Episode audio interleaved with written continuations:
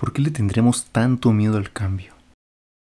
Creo que es válido tenerlo desde un principio, pero debemos de dar este paso para vencerlo, como dicen, salir de nuestra zona de confort, de esta zona segura donde pues pensamos que todo es paz y amor.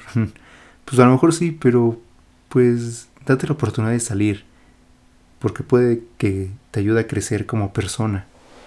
No sabes si vas a descubrir alguna nueva habilidad, un don, nuevos gustos, o simplemente que tu forma de pensar y ver la vida cambie.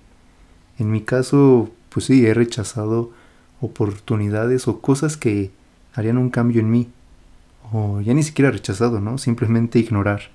Y conforme fui creciendo, pues madurando un poco, haciendo un poco más consciente, pues sí me he llegado a, he llegado a, a decirme, chin, hubiera tomado esta decisión, hubiera dicho que sí, hubiera hecho esto en ese momento. Pero pues tampoco se trata de quedarte en el remordimiento. No sirve de nada estarte torturando y atormentando, no. O sea, sí reflexiona, pero saca algo positivo de esto, para que cuando se presente una situación igual o similar, pues ya sepas qué hacer, ¿no? O en este caso del cambio, pues te des la oportunidad de probar nuevas cosas. No te estoy diciendo que si haces el cambio, pues va a ser algo positivo. No, no, no. Porque también puede ser algo negativo.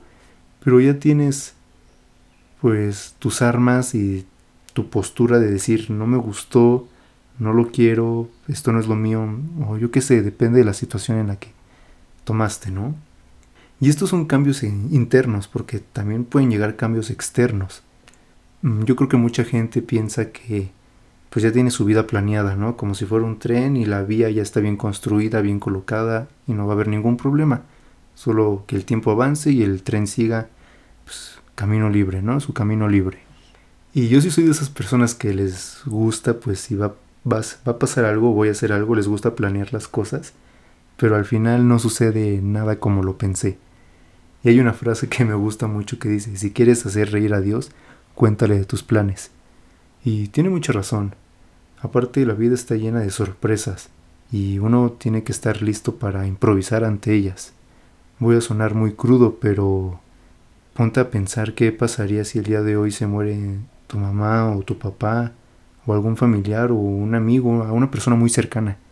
¿Qué harías? ¿Cómo reaccionarías?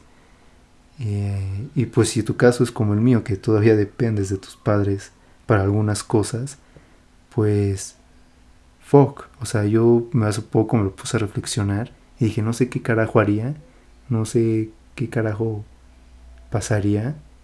Mm, y pues simplemente es creo que reflexionar, ¿no? Sobre qué puedes hacer en estas situaciones. No te estoy diciendo que tengas un estilo plan B o un botiquín de primeros auxilios en caso de estas situaciones, no.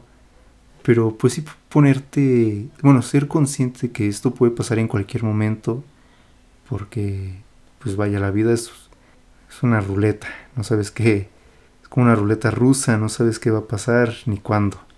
Y, y tampoco se trata de que vivas tu vida así con miedo de, hoy Dios, me puede pasar algo. No, no, no, no, no, vive tu vida tranquila y, y disfruta la carajo, vida solo hay una.